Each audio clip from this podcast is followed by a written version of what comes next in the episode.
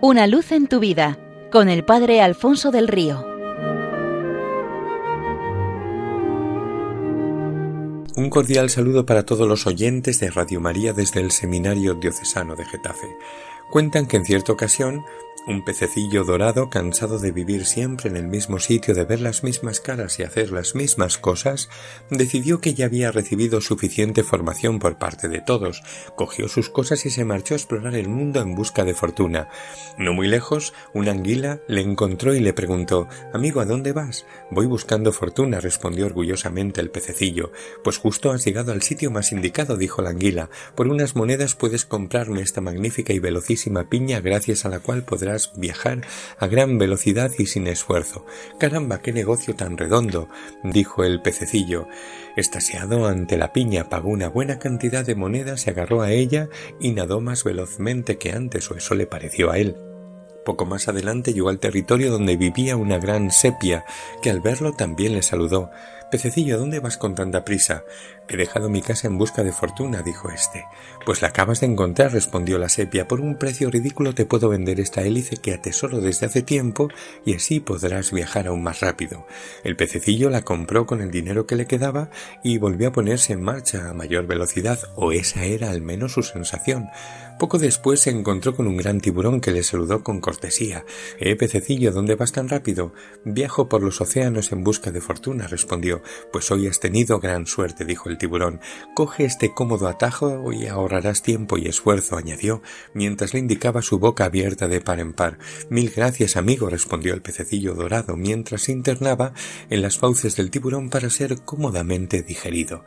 Cada año la cuaresma arranca con el episodio de las tentaciones del Señor en el desierto, poniéndonos en guardia acerca del supuesto amigo que también nos quiere hacer la vida más fácil y cómoda, intentándonos convencer de que el camino que nos propone cada año la Iglesia es triste, aburrido y costoso y que de llegar a alguna parte es a larguísimo plazo, mientras que su propuesta es mucho más fácil, infinitamente más placentera y de satisfacción inmediata.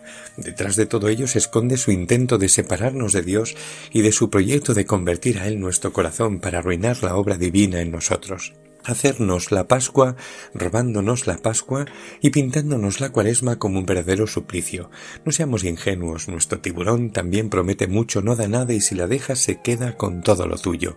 Solo hay un camino que conduce a la verdadera felicidad y a la vida, y es el que el Señor ha abierto, camino que pasa por la cruz pero que desemboca en la Pascua.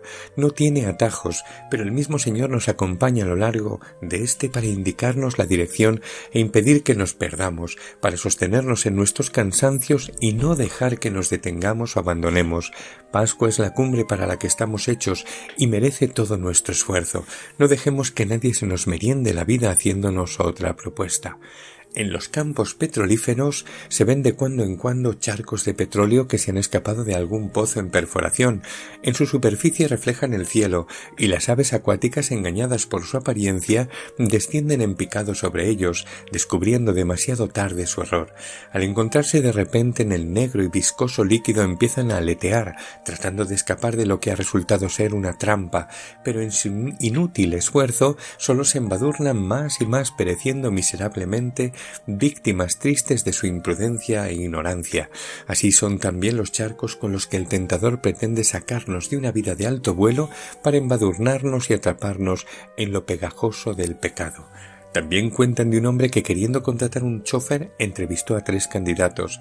Recibió al primero y le preguntó ¿A qué distancia de un precipicio es usted capaz de detener un coche? Este, presumiendo de su pericia, dijo a medio palmo. Bien, pues espere fuera un momento. Al segundo le preguntó lo mismo y éste respondió a un palmo. También le indicó que aguardara su decisión en la salita de espera. Entró el tercero y le hizo la misma pregunta. ¿Que a qué distancia me pregunta usted? exclamó éste. Pues tan lejos como me sea posible. Usted es el hombre que yo andaba buscando desde hoy está a mi servicio.